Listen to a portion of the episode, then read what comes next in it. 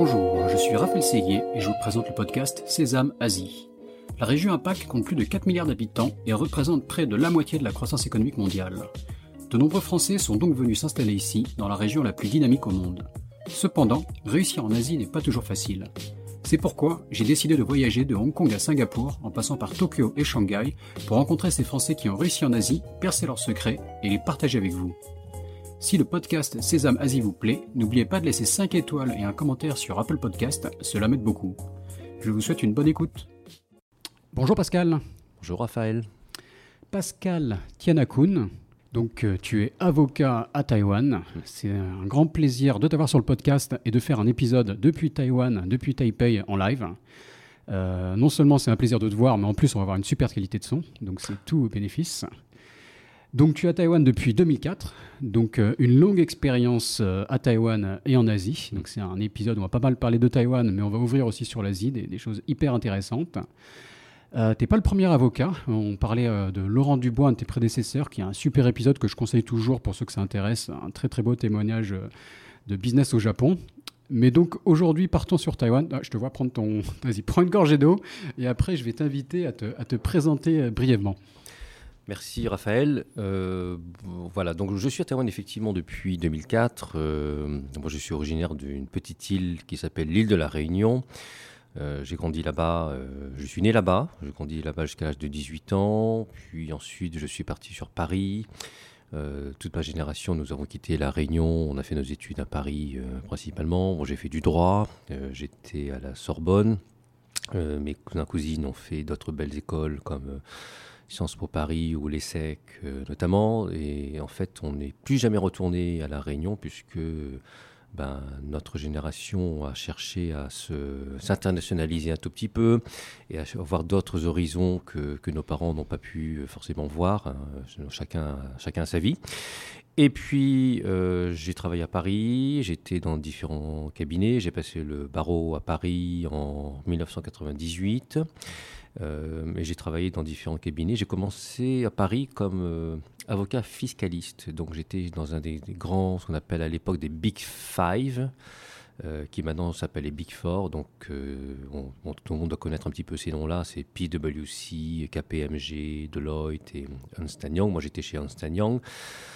Et puis, au, fil des années, j'ai fait d'autres expériences euh, très intéressantes, notamment en droit pénal des affaires à Paris. J'étais dans un très très bon cabinet, l'un des meilleurs euh, de toute la France, en défense pénale. Donc, on défendait beaucoup euh, de, grands patrons, de grandes boîtes euh, dans des affaires, on va dire, pénales, mais qui étaient liées principalement aux affaires. Donc, on ne faisait pas du pénal, on va dire, tout ce qui était criminel, physique, euh, des particuliers.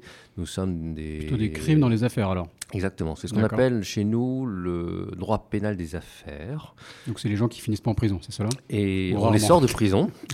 et euh, en fait, à Paris, euh, ben, on sortait les gens de prison, voilà, on les défendait, on, on allait euh, chercher nos clients en prison lorsqu'ils avaient des, des soucis, et surtout, on les défendait.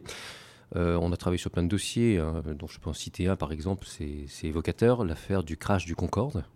Ah d'accord. Voilà, Ouais. donc euh, c'est mon cabinet qui a- on l'avait géré cela et on défendait une compagnie aérienne qui était poursuivie au pénal. Parce Mhm. que dès qu'il y a mort d'homme, dans tous les pays du monde entier pratiquement, que ce soit euh, pour des sociétés ou des particuliers, il y a toujours une procédure pénale qui est ouverte pour vérifier si euh, quelque part il n'y a pas eu des négligences, euh, voire même des, imprudences extrêmement graves sur des dossiers qui permettraient d'engager la responsabilité pénale des gens. Donc notre travail, c'est de défendre les sociétés qui étaient poursuivies.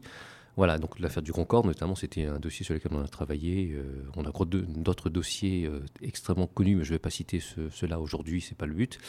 Ce serait malvenu de ma part de citer C'est des c'est noms. quoi, juste, voilà. juste par curiosité, sur ce genre d'affaires, c'est quoi C'est déterminer s'il y a des gens qui sont coupables de quelque chose, déterminer s'il y a une rémunération financière euh, en compensation à donner C'est c'est- c'est ça un peu les, Alors, les sur- outcomes entre guillemets du, du procès ou, euh, alors, en général, sur ce genre de dossier, nos clients sont poursuivis par des juges d'instruction. Par des procureurs et des juges et qui veulent engager leurs responsabilités et financières et personnelles parce qu'ils ont été euh, l'auteur de négligence qui ont causé des, des, morts, hein, des morts mhm. d'hommes. ce qui fait qu'en réalité, l'aspect que l'on voit lorsqu'il y a un crash, par exemple, d'avion, on voit souvent, bon ben voilà, il y a des victimes, il faut réparer le, le préjudice financier, les assurances, tout ça sont là pour ça. Mais il y a une partie qui consiste également à savoir si quelqu'un dans la chaîne, euh, on va dire, euh, n'a pas été l'auteur d'imprudence, de négligence, voire même de, euh, on va dire, d'actes coupables qui ont causé la mort d'autres personnes. Et in fine, si jamais ces gens-là sont reconnus coupables, ils peuvent aller en prison. Mmh Donc voilà, c'est le système qui est prévu comme cela. Alors en France, on n'est pas dans un système le plus répressif qui soit. Je pense que d'autres pays sont beaucoup plus méchants euh, sur ce plan-là, notamment aux États-Unis. On va beaucoup plus facilement en prison aux États-Unis pour cela qu'en France, par exemple.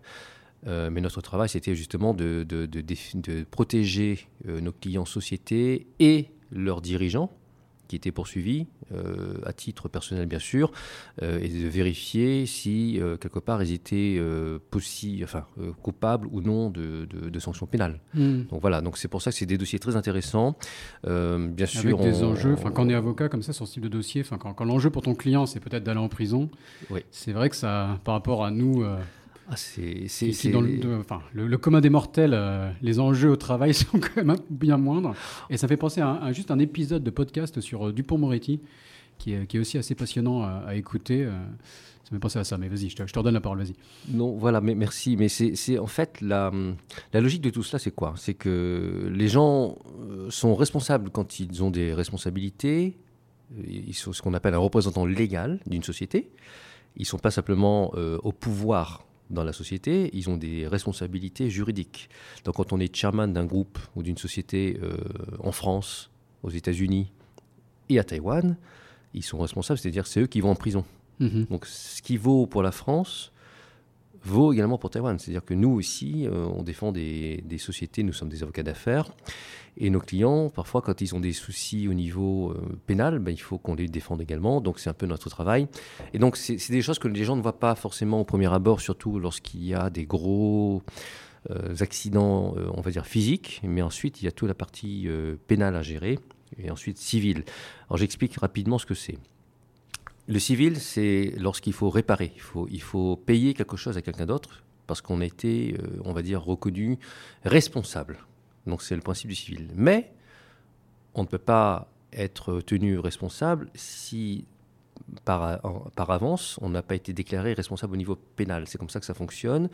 Euh, si j'ai créé euh, quelque chose où je suis responsable d'un crash ou d'un dommage et qui a entraîné des handicaps ou des morts d'hommes, euh, normalement, il y a une partie pénale qui est là pour clarifier les responsabilités. Et lorsque les responsabilités pénales ont été éclaircies, vient l'aspect civil, c'est-à-dire que là, il faut payer ensuite. C'est pas l'inverse. Donc, on ne peut pas demander à, payer avant. Euh, il y a un processus normal. Donc, c'est pour ça qu'on intervient euh, sur des dossiers, même à Taïwan ici, dans cette partie, en défense pénale, et ensuite on règle les aspects financiers après. Mhm. Donc, c'est la différence entre le pénal et le civil. Souvent, les gens sont poursuivis au pénal, et ensuite on règle les aspects financiers après. D'accord. C'est comme ça. merci pour ce, petit rappel, hein, ça fait toujours du bien. Voilà. Donc, on en était à tes débuts professionnels en France combien d'années en France euh, métropolitaine avant de, avant d'arriver en Asie euh, Alors, j'ai... Et, comment tu es arrivé en Asie aussi? Enfin, L'arrivée en Asie est toujours une partie euh, que j'aime bien demander aux gens. Enfin, voilà, la découverte de l'Asie. Quel est le lien avec Taïwan, notamment? Notamment avec Taïwan. Vas-y, vas-y, je te laisse expliquer. En fait, donc j'ai travaillé, j'habitais à Paris pendant 11 ans. J'ai fait toutes mes études à Paris, j'étais à la Sorbonne. Euh, Comme moi, un Parisien, je crois qu'on a, Parisien, on a fréquenté les mêmes, le même établissement. Voilà, ben je, je, crois que nous nous, nous reconnaissons euh, un jour ou l'autre, on verra. euh, non, on était, j'étais à la Sorbonne et puis après, donc j'ai travaillé dans différents cabinets et un jour, euh, un cabinet français m'a proposé de, de venir sur Taïwan quelques années, trois ans, en expatriation. C'était en 2004. Donc je suis venu à Taïwan en 2004. Et Donc déjà, ça c'est quand même assez. Il y a un côté un peu impromptu. On est, on est à Paris. Taïwan, c'est pas forcément la première destination d'expatriation à laquelle on pense. Tu ah. connaissais déjà l'Asie? Enfin, comment euh, Alors, je connaissais bien d'autres pays, notamment la Chine. Et en fait, euh, en fait, mon cabinet m'a proposé deux, deux, deux villes. Il m'a proposé Shanghai et Taipei. D'accord. En, quelle année euh C'était en 2003, 2003-2004. Et ensuite, euh, il y a une raison particulière à ce que Taipei ait pris l'ascendant sur Shanghai, c'est que mon épouse est d'origine taïwanaise. Ah. On ne s'est pas connus à Taïwan, je ne connaissais pas du tout Taïwan. On s'est connus lorsque elle et moi nous faisions notre MBA aux États-Unis. On s'est connus euh, là-bas. Et en plus, mon épouse, en fait, n'a pas grandi à Taïwan. Elle, est née à Taïwan, mais elle a mhm. grandi en Amérique du Nord.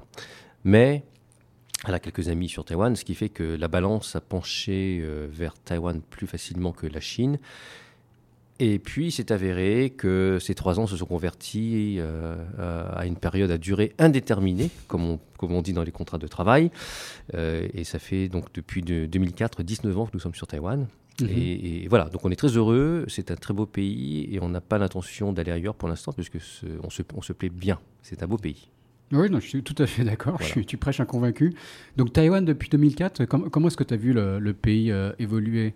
2004, est-ce que c'était encore la fin de la, de la grosse croissance qu'a connue Taïwan? Enfin, Comment ça a évolué Dis-nous ça. Alors Taïwan, Taïwan, il y a eu plusieurs phases qu'on a connues. Il y a eu la, phase, on va dire, où le, le pays s'est modernisé, c'était l'industrie de l'électronique, des semi-conducteurs. Euh, tout le monde sait que Taïwan aujourd'hui... On parlait de, de euh, Pascal Vieux aussi, que tu connais très bien. Un, un autre très bon épisode pour les gens qui veulent se cultiver sur le, sujet passionnant.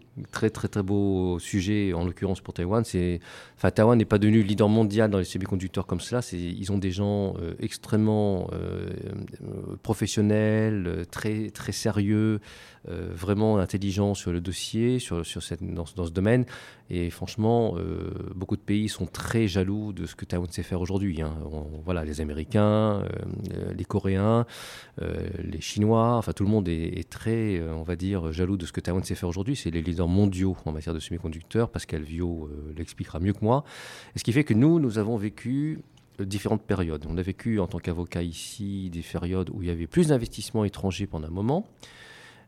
Et ensuite, c'était les années 2004-2008. Et ensuite, en 2008, 2010, 2017 à peu près, euh, il y a eu beaucoup plus d'investissements étrangers qui sont partis vers d'autres pays, notamment la Chine, euh, tout le monde était attiré par la Chine, euh, même peut-être Singapour pour certaines raisons. Et, ce qui fait que nous, euh, avocats d'affaires, nous avons une grosse clientèle à 90% de sociétés étrangères que nous conseillons sur Taïwan. Mhm. Donc nous avons 10% de clients de, de, sociétés taïwanaises que nous accompagnons à l'extérieur de Taïwan, mais 90% de sociétés étrangères que nous accueillons et que nous conseillons sur Taïwan, que nous représentons ici. Ce sont des entreprises déjà installées ou qui veulent rentrer sur le marché taïwanais? Enfin, Comment ça se passe Alors, hein c'est des, grands groupes euh, mhm. qui se développent pour une partie et beaucoup de sociétés nouvelles qui ont découvert le marché taïwanais. Et quand je disais qu'il y a eu plusieurs phases, c'est parce qu'il y a un moment où Taïwan était très euh, intéressant en termes d'implantation et d'investissement, puis après on a vécu cela de manière très, forte. La Chine a attiré tous les investissements étrangers, ce qui fait que beaucoup moins de sociétés entre les années 2008 et 2015, 2016, 2017 sont venues sur Taïwan. Et depuis 2017, euh, beaucoup de sociétés sont revenues sur Taïwan. Pourquoi? Parce que la Chine était plus compliquée que ce qu'elle pensait en termes de développement et de retour sur investissement. Et il y a quelque chose qui a énormément changé euh, la face de Taïwan depuis quelques années, et c'est ce que nous vivons nous euh, depuis quelques années de manière très flagrante, c'est le développement de tout ce qui est euh, énergie. Mm-hmm. Et donc le développement de l'énergie éolienne sur Taïwan a attiré tout un grand nombre de sociétés étrangères ici depuis plusieurs années. Et euh, ces projets sont d'une taille gigantesque. On parle de 80 milliards d'euros euh, sur les 15 ans euh, qui, viennent de passer ou qui vont passer. donc c'est énorme. Donc vous avez, on a des sociétés ici qui sont d'une taille extraordinaire, qui investissent. On a même des Français. Hein. Total est venu s'installer ici. EDF est venu s'installer ici. Nous avons d'autres sociétés françaises qui sont venues s'installer. Alors que Taïwan n'est pas un grand, un grand pays en soi, mais le marché est tellement intéressant qu'il y a des belles opportunités. Donc en fait, Taïwan dépend énormément de, de, vagues euh, par rapport à d'autres pays. Euh, qu'est-ce qui ferait que les gens viennent sur Taïwan? Euh, Ce sont des phases, on va dire, de développement industriel. Soit c'est semi-conducteurs pendant un moment, Mhm. euh, soit c'est l'énergie, c'est ce que nous vivons actuellement. Et euh, pour les années qui viennent, nous verrons ce qui va se passer. On ne sait pas si Taïwan aura encore des développements industriels euh, très intéressants qui font peut-être révolutionner certaines industries.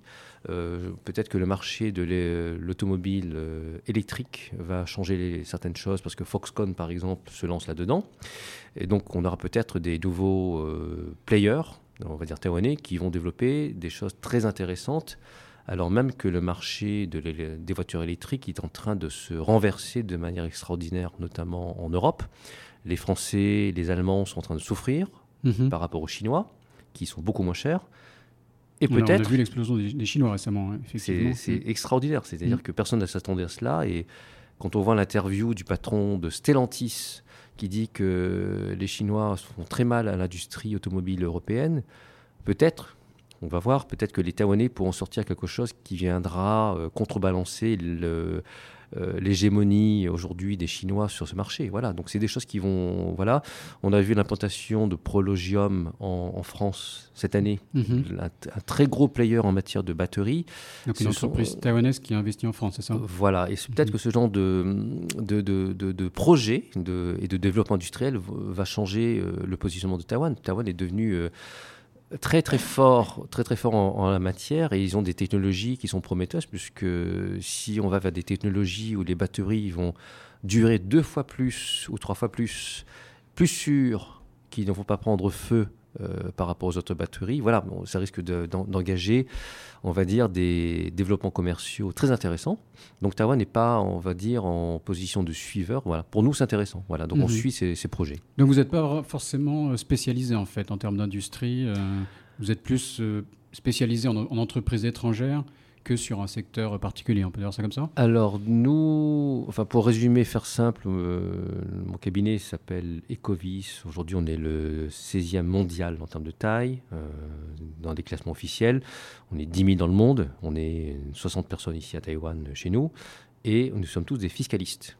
Mhm. Donc les gens nous voient comme des avocats ou des experts comptables fiscalistes. Donc on fait tout ce qui est euh, fiscalité en amont, quand on investit, euh, comment ça coûte, comment on économise, quand on fait du business sur Taïwan, comment ça marche, euh, comment est-ce qu'on optimise cela de manière tout à fait légale, mais il faut, baisser au maximum les impôts si on peut, le faire. Et on gère donc les flux d'investissement, les opérations courantes et de développement, et ensuite, même les sorties d'investissement. Mais ça veut dire quoi? Ça veut dire qu'on fait tout. On crée des sociétés, on gère les sociétés, on gère les conflits, euh, on, met en place tout ce qui est contrat, parce que tout ce qui est contrat entraîne nécessairement des aspects fiscaux. Euh, on a énormément de relations avec le fisc taïwanais, euh, avec lequel on travaille beaucoup, parce que on, on travaille, on demande à ce qu'ils nous approuvent des choses que nos clients ont besoin de, rece- de recevoir, donc ce qu'on appelle des rulings, des, rulings fiscaux, des décisions, d'exemptions. Voilà, c'est un peu notre travail. Donc en fait, on, la fiscalité, euh, même chez les particuliers, c'est la même chose. Tout est lié aux impôts. Comment est-ce qu'on gère des investissements? Comment on gère des mariages? Comment on gère éventuellement un- une sortie du territoire? Ou comment est-ce qu'on gère des déplacements euh, dans la région Asie, par Mhm. exemple. Voilà. D'accord. Et donc justement, comment se positionne Taïwan par rapport à d'autres à d'autres pays? Donc bon, il y, a- il y a le côté les, les industries que tu as citées, ça c'est une chose, les avantages de Taïwan, les opportunités, Mm. mais sur le côté un peu plus technique, donc euh, création d'entreprises, fiscalité, ce, ce côté-là? Alors, on va faire un petit, point d'histoire. Euh, il y a très longtemps, à peu près 10-15 ans de cela, certains pays étaient en- vraiment en position de leadership euh, sur la région Asie. On parle de, pays ou de villes comme Hong Kong ou Singapour, qui étaient très attractifs au niveau fiscalité. Ceci était dû au fait que le- les réglementations locales étaient très favorables pour différentes raisons. Euh, donc beaucoup de groupes sont partis là-bas et Taïwan n'était pas sur le radar des sociétés. Simplement, en France, il y a eu une évolution sur les 10 ans qui viennent de passer et Taïwan également. Ils ont baissé les impôts, ce qui fait qu'aujourd'hui, Taïwan se situe dans une très bonne moyenne par rapport aux autres pays, ce qui n'était pas le cas auparavant. Donc, si on fait le, le comparatif, il y a beaucoup de groupes qui en fait maintenant se posent la question de savoir si c'est pas plus intéressant de venir sur Taïwan pour des raisons euh, de réglementation, notamment fiscale, euh, parce que en fait, quand ils font les calculs, euh, ils se rendent compte en fait que c'est devenu plus intéressant, alors que dans d'autres pays, ça n'a pas forcément un avantage euh, significatif. Alors après, je m'explique. Euh, Taïwan a beaucoup d'attrait pour des groupes industriels. On ne vient pas à Taïwan pour créer une holding qui va en fait rayonner sur toute l'Asie, puisque Taïwan est un pays qui est surtout un pays industriel. Donc quand les gens viennent ici sur Taïwan créer un siège régional, souvent, ce sont des clients qui sont dans la technologie et qui, ont, mhm. qui ont besoin d'ingénieurs. Et nous, on a créé pas mal de boîtes ici sur Taïwan avec euh, des clients qui ont justement ont créé un siège régional sur Taïwan parce qu'ils avaient besoin d'ingénieurs. Et mhm. Taïwan, pour cela, est certainement l'un des meilleurs pays de la région pour avoir des compétences techniques bien formées.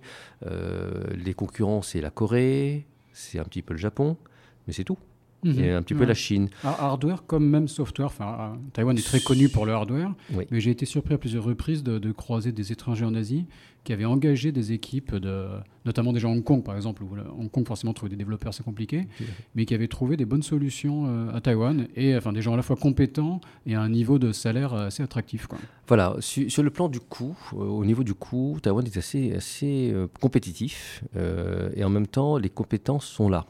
Donc ce qui fait qu'il y a pas mal de groupes qui s'installent ici, qui se sont installés depuis à peu près 10 ans, 12, 12 ans ici, parce qu'ils avaient ces compétences ici et ensuite on a vu nos clients euh, développer des, des, projets dans la région Asie en prenant des salariés taïwanais bien formés euh, qui allaient développer du business dans d'autres pays que ce soit le Japon, la Corée, la Chine, un petit peu dans l'Asie du Sud-Est, euh, sur certains pays on a vu des choses, l'Inde éventuellement, mais très honnêtement, Taïwan a été très compétitif sur ces années qui viennent de passer à cause de cela.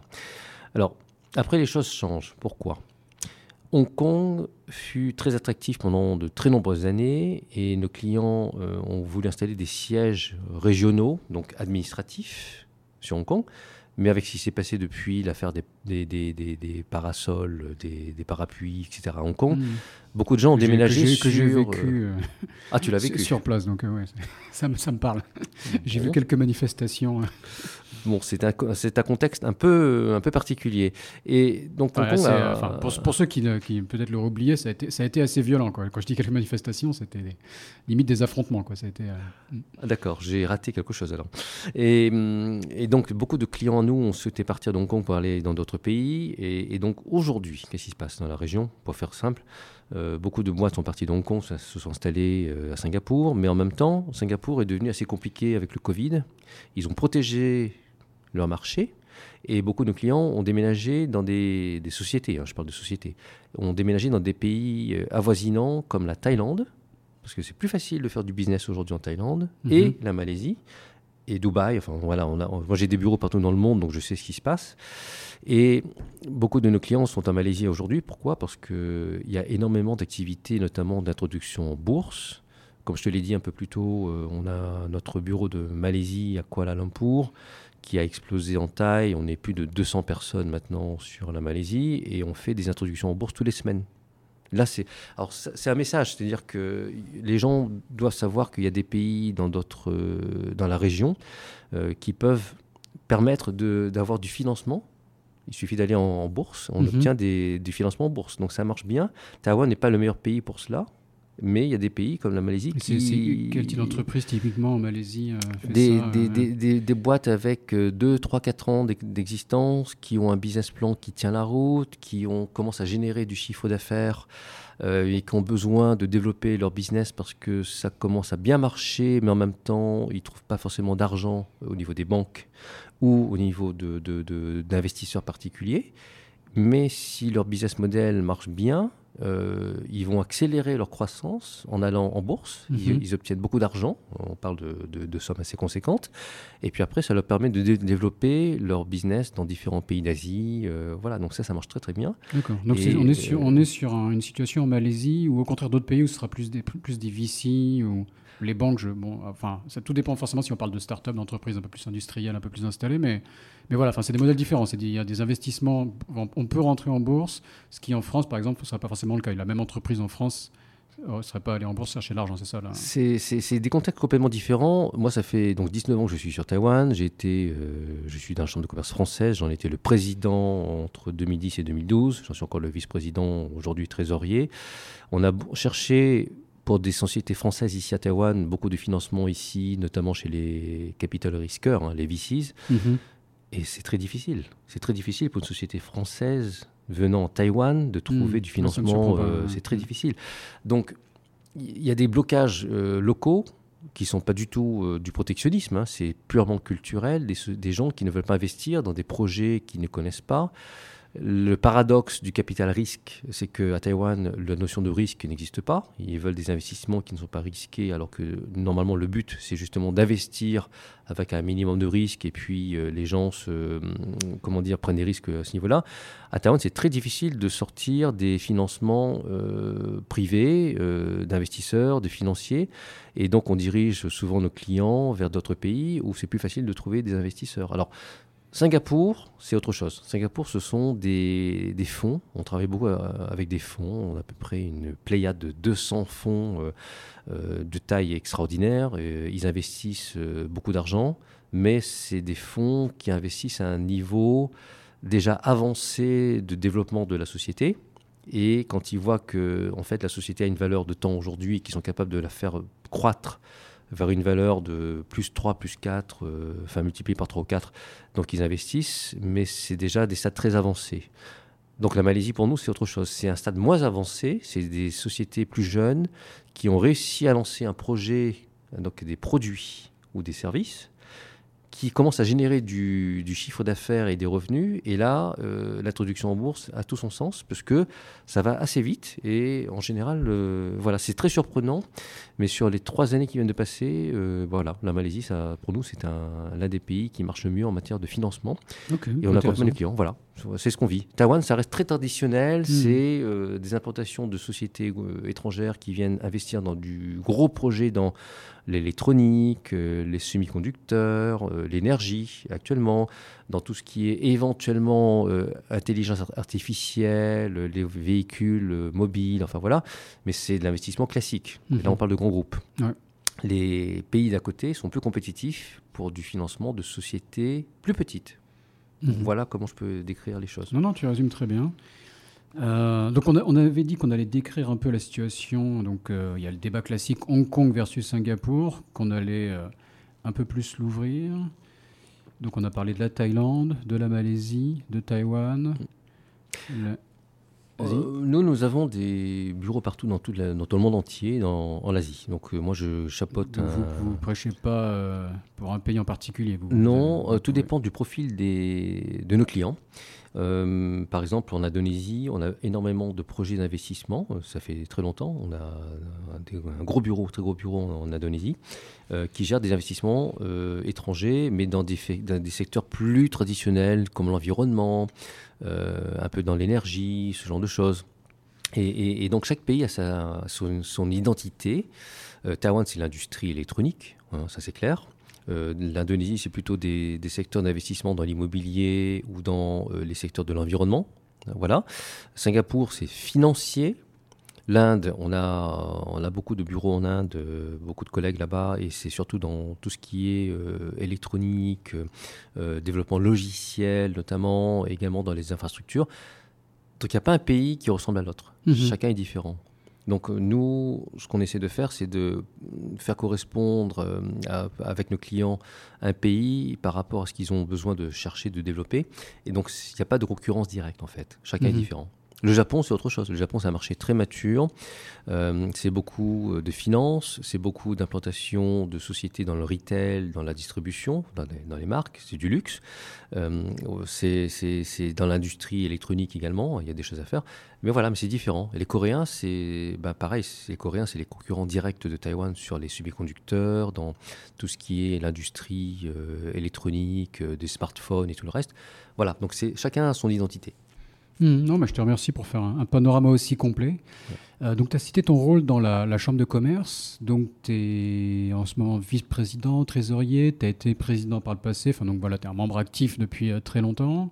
Je crois que tu es aussi membre, euh, ou en tout cas actif avec la Chambre européenne ici à Taïwan.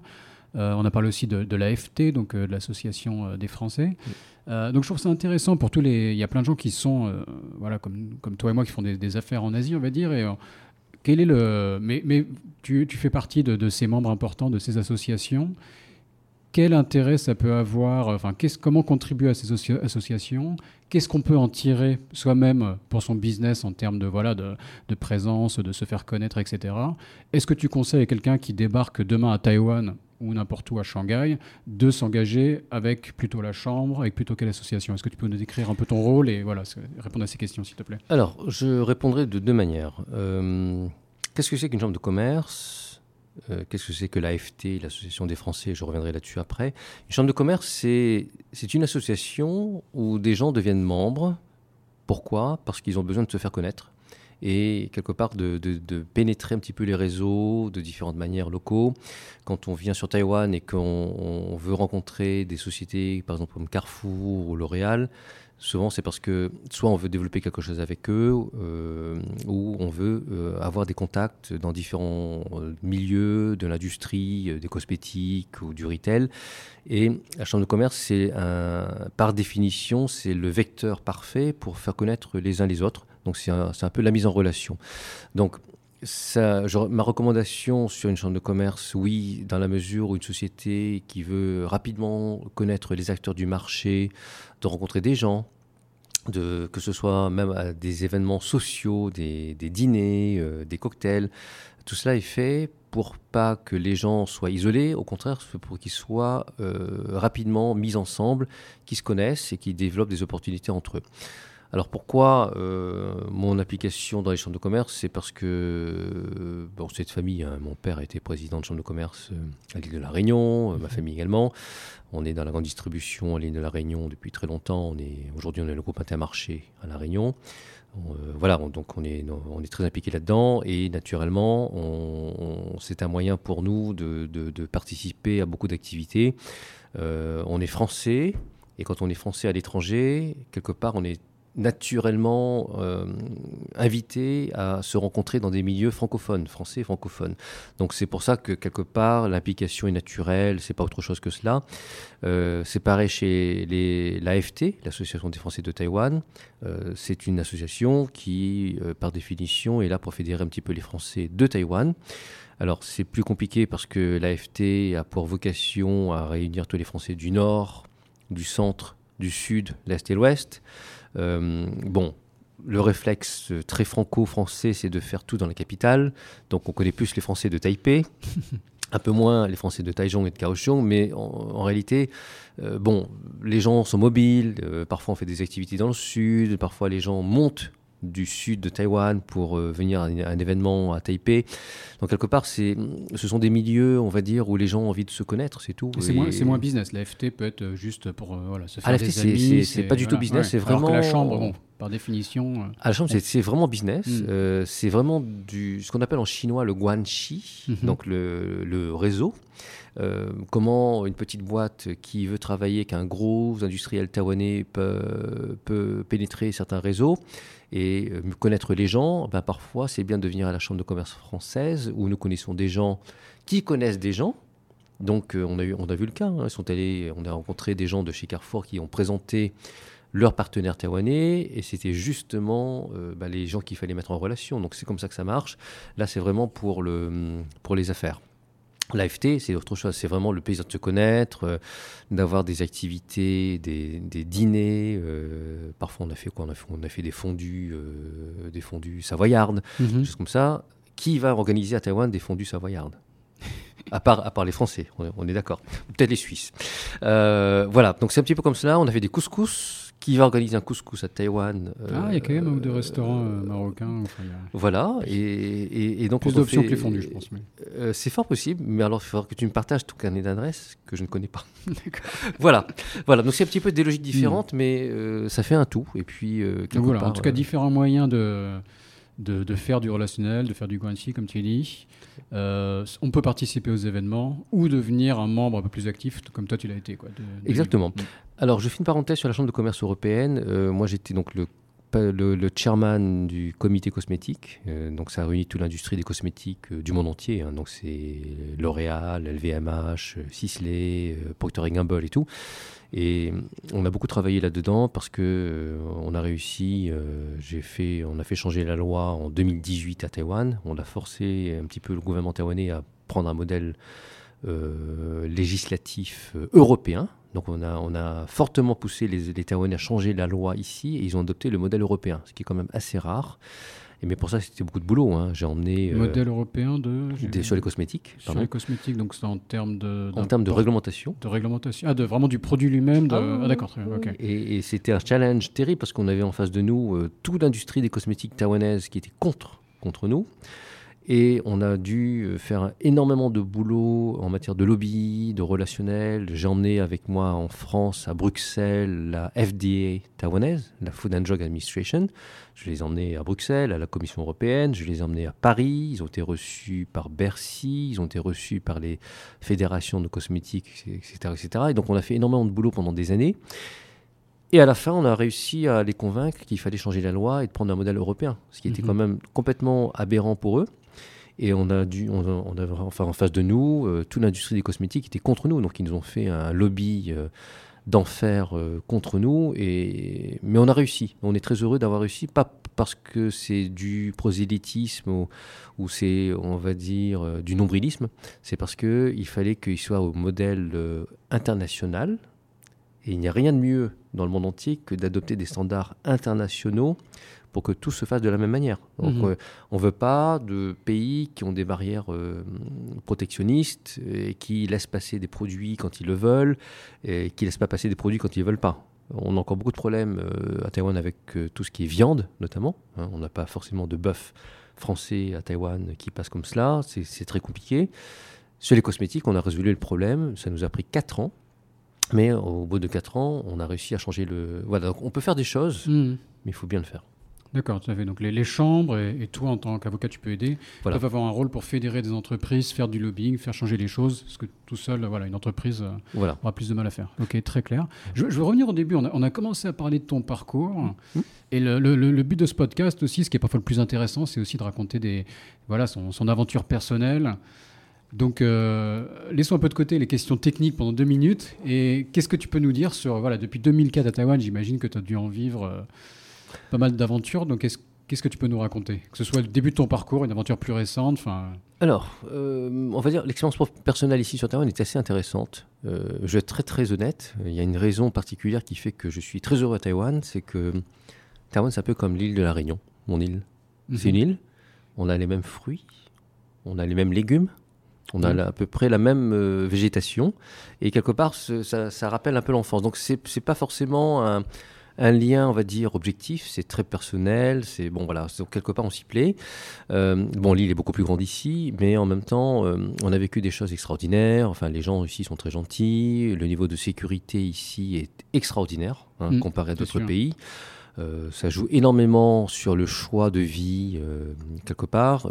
la pollution est tout à fait correcte ici. Je pense que d'autres pays d'à côté sont beaucoup moins bien placés en matière de pollution, en matière d'éducation, euh, on a ce qu'il faut ici. Donc il y a un beau mélange euh, équilibré euh, pour une vie de famille et d'épanouissement. Voilà. Alors les gens me posent souvent la question est-ce que nous sommes inquiets de ce qui se passe au niveau géopolitique avec le voisin?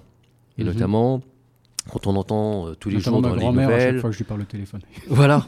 et, et, rassure la site. Et très honnêtement, euh, ben, on ne voit rien de ce qui se passe tous les jours au jour le jour. Tu es, tu es d'accord avec moi euh, mhm. On vit bien ici, ça se passe bien.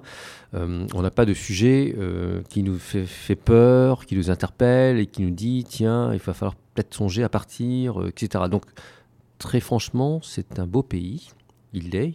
On espère qu'il le restera pendant très longtemps. Euh, moi, j'avais des bureaux en Ukraine. Les bureaux d'Ukraine, ils ont tous fermé. On sait pourquoi. Enfin, on a toujours un bureau. Et, euh, mais tous mes collègues d'Ukraine, ben, ils ne travaillent plus. Ils travaillent à la maison. Donc on a encore un peu de, travail avec eux, mais c'est plutôt à la maison. Bon, on ne rentre pas dans les détails. Euh, la Russie, on a fermé tous nos bureaux de Russie en réaction à tout cela. Donc on a perdu nos bureaux de Russie. Et, mais Taïwan, franchement, on est encore très loin de tout cela. Euh, ça se passe très bien, l'industrie taïwanaise se porte bien. Les, les, Français qui sont présents en Taïwan, les boîtes françaises qui sont ici, ont beaucoup de projets de développement. Donc euh, l'avenir, pour l'instant, pour nous, est très positif.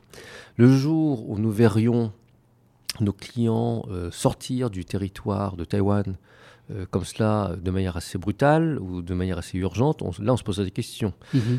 Pour l'instant, très franchement, euh, les choses vont dans le bon sens. Euh, on a des clients de toutes nationalités, pas seulement français, euh, beaucoup européens ou nord-américains, ou beaucoup de groupes asiatiques. Et chez nous, l'activité n'arrête pas de monter, parce que nos clients n'arrêtent pas de venir sur Taïwan et de créer des projets. Mhm. Donc tant que ça marche comme cela, ça nous va. D'accord. Mais si on voyait tout d'un coup un retrait massif de, de, de, de, sociétés françaises, européennes, là, il faudrait réagir, mais ce n'est pas du tout le cas. Mhm. Donc mon message, quelque part, c'est que voilà, il faut, faut, faire la part des choses entre ce qu'on entend dans la presse tous les jours, qui est peut-être parfois trop focalisé sur des aspects, on va dire, dissuasifs, et la réalité au quotidien qui, pour nous, est, vraiment, ça marche très bien. On, est, on, est, bien d'accord. Voilà. Et, de, toute cette expérience à, à, Taïwan et de travailler avec des entreprises étrangères qui sont à Taïwan, en termes de différences culturelles, de, de difficultés que les gens peuvent rencontrer ou, de choses plus positives, mais qu'est-ce, que tu peux nous dire là-dessus?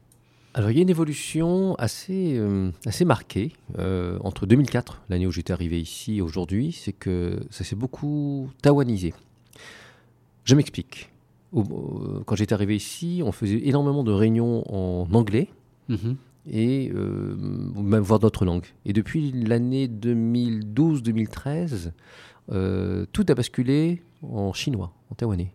D'accord. Donc nous, on le vit différemment, c'est-à-dire qu'auparavant, nous utilisions l'anglais comme langue de travail ici, euh, avec nos clients et tout. Mhm.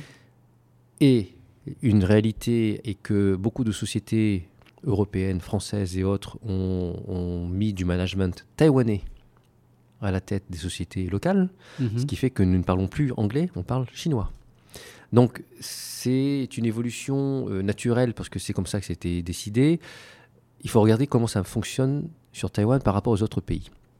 Nous avons des clients qui nous disent, quand on va en Chine, quand on va au Japon, euh, quand on va euh, à Singapour, on va mettre un, patron français, ou un patron allemand, ou un patron britannique, ou un mhm. patron américain.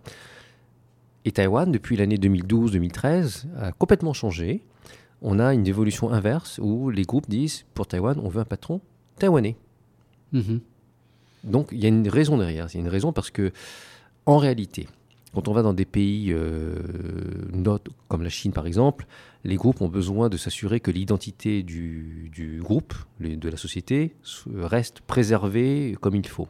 L'identité, voire plus. Voire plus. on te suit. Voilà. Et sur Taïwan, euh, en fait, la réalité, c'est que beaucoup de gens ont été formés euh, pendant très longtemps par les... Des Taïwanais ont été formés pendant très longtemps par les groupes étrangers. Donc, ils sont devenus très bons ils connaissent bien le marché local, ils sont à même de préserver l'identité de ces, de ces sociétés euh, étrangères ici. Et, donc, il n'y a plus besoin d'avoir des étrangers à la tête des sociétés euh, taïwanaises ici.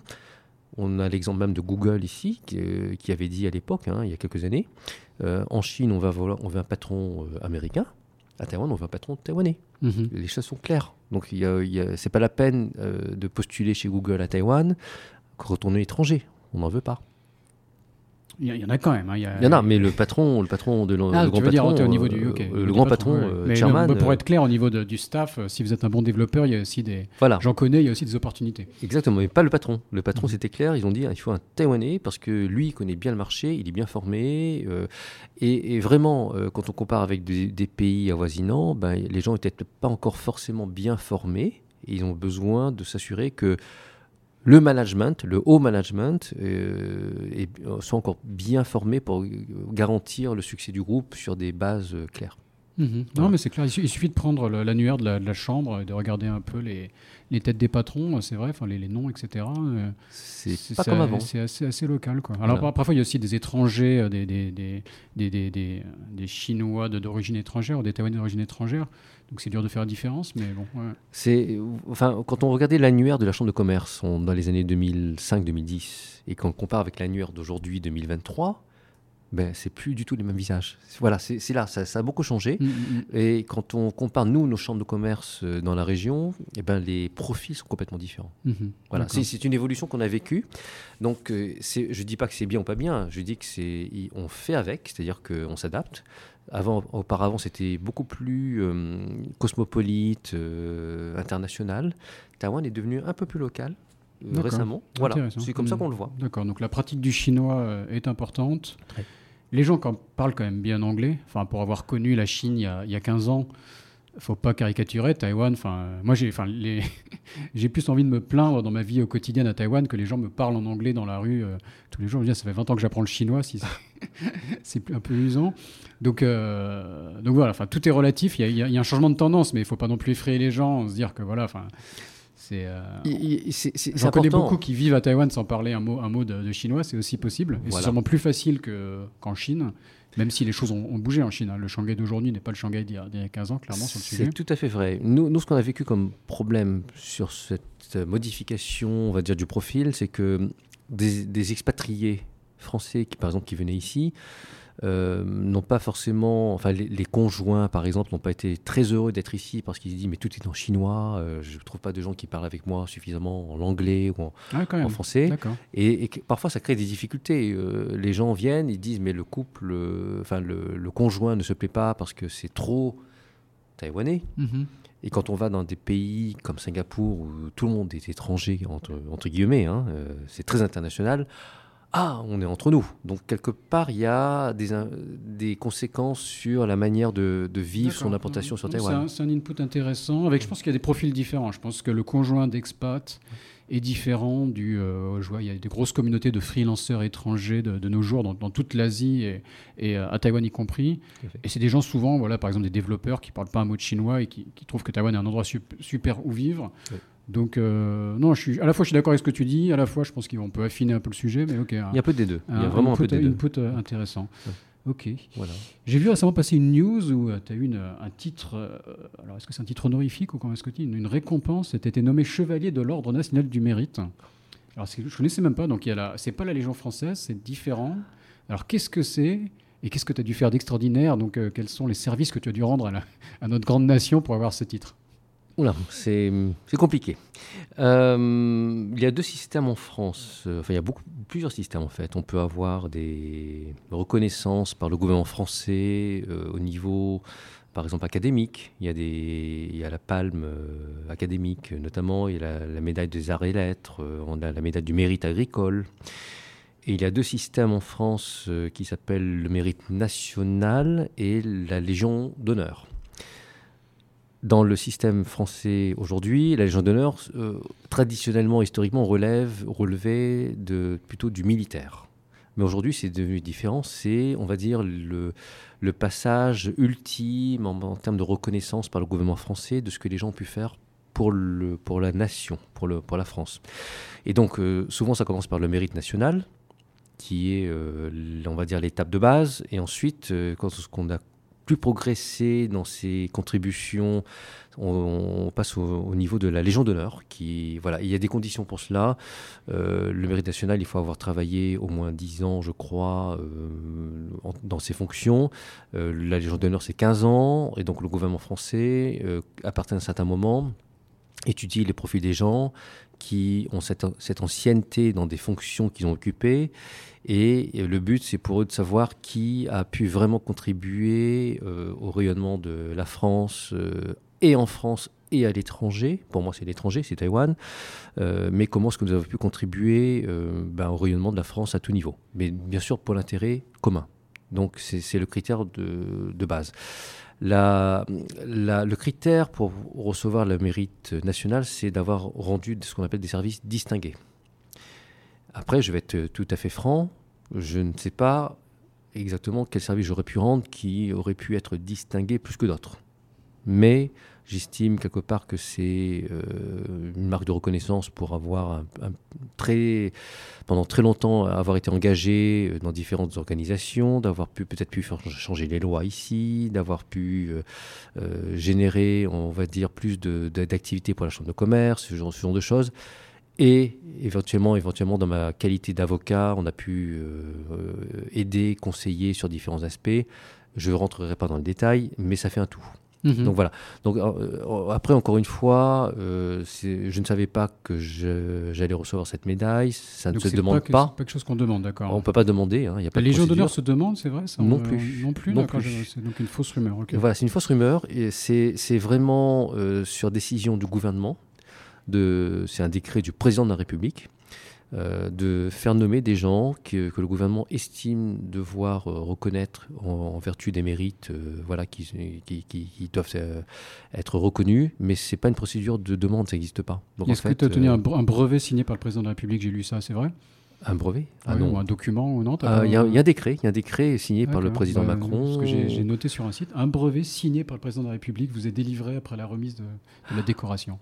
Alors, il y a euh, une décoration qui a été remise après. C'est un, document, hein, c'est un document officiel, mais c'est c'est pas un brevet, c'est un certificat. Donc Macron n'a pas ça. signé de sa main une. Voilà, il a signé le décret de juin 2022. Et, et en plus, quand j'ai appris cela, euh, j'étais en, vacances à l'île de la Réunion chez moi et on m'a appelé de. Mes amis de la Chambre de commerce de Chine m'ont appelé en disant euh, félicitations et j'ai dit mais tu parles de quoi? Et c'est là que j'ai découvert. Donc c'est pas quelque chose qui se demande. Mhm. Ça n'existe pas. La Légion d'honneur, c'est pareil, ça ne se demande pas.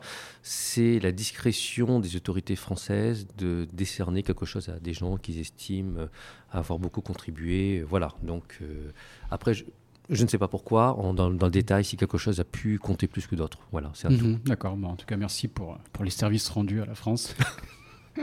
Voilà. En toute modestie, voilà, je, je, fais ce que je peux. Euh, Je suis très heureux d'être français à Taïwan et d'avoir pu aider mon pays euh, dans différents aspects. Voilà, c'est ce que je peux dire. Bon, l'épisode se rapproche de la fin. Alors, est-ce qu'il y a d'autres sujets qu'on n'a pas encore abordés? Est-ce que tu veux nous parler un peu euh, Donc, on a parlé un peu du métier d'avocat et de fiscalité qui est nécessaire, mais parfois un peu chiante.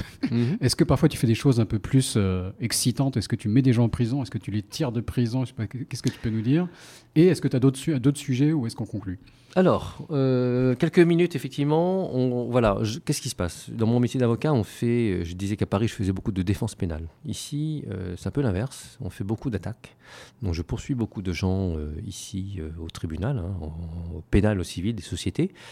Et effectivement, on met, euh, depuis que je suis arrivé ici, j'ai mis euh, allez, plus d'un millier de gens en prison. Voilà, facilement. On travaille beaucoup avec les. Un millier de gens en prison On travaille beaucoup avec les procureurs. Ça peut être le titre de l'épisode ou pas? J'ai mis Euh, non, non, non, non, non, non, c'est pas, c'est pas glorieux, mais on fait notre travail. On, on est payé pour euh, poursuivre des gens qui méritent d'aller en prison. On, on poursuit beaucoup de gens pénal, donc euh, on travaille beaucoup avec les procureurs, les policiers. Euh, ici, moi, je forme tous les ans, tous les deux ans, les, tous les douaniers de Taïwan, les policiers également. Donc, je suis un formateur de, l'un des formateurs de ces euh, forces de police et de et douanières et on coopère ensemble pour, euh, pour pouvoir nettoyer des choses qu'on voit qui ne sont pas forcément très bien. Donc c'est un petit peu le travail. Donc on, on a plutôt une approche ici euh, plus d'attaque, mais encore une fois, nos clients sont des sociétés Mhm. et ces sociétés sont victimes. Donc on est là pour faire cesser des, actes ou des agissements euh, qui sont totalement illégaux et qui sont faits au détriment de nos clients, qui sont des sociétés dans différents domaines. On parle de délits financiers, il y a beaucoup de crimes finan- financiers, délits financiers, euh, des, des fraudes, des choses comme ça. Et ça, c'est notre travail de faire arrêter ce genre de choses. Donc ce n'est pas propre à Taïwan. Euh, je pense que dans certains pays d'Asie, euh, c'est beaucoup plus fort encore qu'à Taïwan. hein. Taïwan est relativement euh, dans la bonne moyenne. Certains pays voisins dans le sud- sud-est asiatique sont beaucoup plus durs pour nous que, Taïwan, mais on fait notre travail. Et donc, effectivement, on a beaucoup d'activités, on a beaucoup d'expériences, on a beaucoup de choses que je voudrais pas que le bien, que le, commun des mortels vive, parce que c'est pour nous c'est le quotidien normal. Mais si je te prenais toi comme avec nous sur des opérations de raid avec la police, je suis pas certain que ce soit très passionnant en termes de stress. Euh, voilà, il y a des choses qu'on vit Tu, comme tu ça. y, par- tu y participes hein La procédure taïwanaise veut qu'on soit là présent lorsqu'il y a des raids. On va avec la police, on descend, on fait arrêter les gens. Euh, on rencontre des gens très sympathiques. Mhm. Et je suis pas certain que tu serais très heureux de rencontrer ces gens-là euh, en tête à tête. D'accord. Voilà. bon, mais c'est, c'est- ça, fait, partie de, de notre travail euh, d'avocat. voilà. Donc on est à la fois en, en conseil, donc du conseil juridique, du conseil fiscal, et à la fois on est en, en contentieux. Et contentieux dit notamment du contentieux civil, contentieux pénal. Voilà. Voilà, voilà c'est des choses comme ça qu'on vit. Euh, on ne fait pas du droit privé, notamment des accidents de la circulation. Pas, voilà, mhm. mais quand c'est des délits financiers, on fait arrêter des gens pour, pour euh, avoir volé des millions d'euros, des choses comme ça. Oui, ça, c'est intéressant. Mhm. Mhm. Voilà, tout à fait.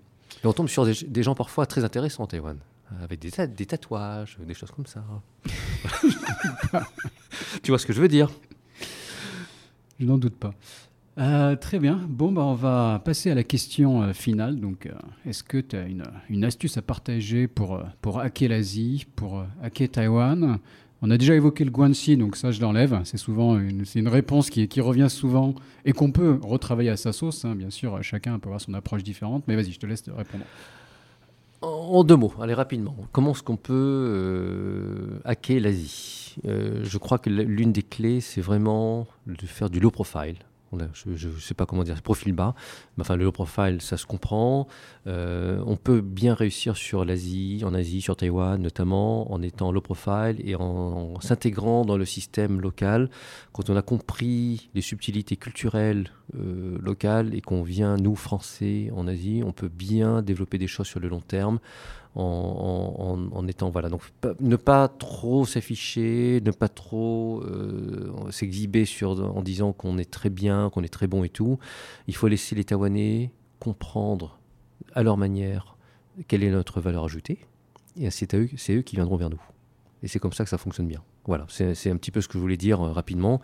Mais vraiment, la clé pour nous, depuis 19 ans que je suis ici, euh, c'est comme ça que ça fonctionne. On a réussi plein de choses sur Taïwan en ayant été en low profile, en ayant réussi à se faire accepter par les Taïwanais. Et ensuite, c'est eux qui viennent vers nous. Et ensuite, c'est là où on peut développer des belles choses pour nos clients, pour, pour qui, qui veut euh, réussir sur Taïwan. Très bien, très bien. Bon, bah, je te remercie pour euh, cette conclusion très claire. Euh, un moyen de te contacter, je, LinkedIn, je mettrai ça dans la description de l'épisode. LinkedIn, LinkedIn c'est très bien. je pense qu'on peut trouver mon profil sans problème. Euh, voilà, on, a les sites internet, tout ce qu'on veut, mais LinkedIn c'est très très bien. Euh, et puis je suis très heureux, je le fais souvent, hein, de conseiller des gens qui ont besoin de conseils de base à titre gratuit. On le fait souvent. C'est pas le but pour nous de, de, de, de facturer n'importe quoi, c'est d'aider. Et ensuite, quand on a une vraie valeur ajoutée, on, l'apporte, mais pour l'instant, euh, c'est pas du tout notre philosophie. Euh, on est dans une philosophie chez nous où il faut aider, et ensuite, quand les gens sont euh, heureux de savoir qu'ils ont été bien conseillés, on peut aller plus loin avec eux. C'est voilà, c'est comme ça qu'on travaille chez nous. C'est pas, on n'est pas des Américains et on facture dès le début. C'est pas du tout la philosophie de chez nous. On est, on est des Français, Européens, et quelque part on est solidaires, et quelque, quelque part l'expérience de la Chambre de commerce aide énormément à être solidaire. Donc euh, vraiment, Chambre de commerce, c'est l'expérience la plus belle qu'on ait eue. On met des petites boîtes avec des grandes boîtes, on, fait rencontrer des, n'importe qui, qui qui a un profil qui match l'autre. C'est des choses extraordinaires, c'est comme ça qu'on vit bien notre vie à Taïwan. Très bien. Ok, bah, n'hésitez pas à contacter euh, Pascal, vous serez bien reçu. Merci beaucoup et à une prochaine alors. Salut. Merci Raphaël. Cet épisode de Sésame Asie est maintenant fini. Si vous êtes toujours là, c'est que ça vous a sûrement plu. N'hésitez donc pas à laisser 5 étoiles et un commentaire sur Apple Podcast, cela m'aide beaucoup. Pour me contacter, le plus simple est de m'ajouter sur LinkedIn, Raphaël Séguier, S-E-G-H-I-E-R. N'hésitez pas à me dire ce que vous avez pensé du podcast, à suggérer des invités ou des thèmes qui vous intéressent. Tout feedback est le bienvenu. Merci d'avance et je vous retrouve au prochain épisode. Salut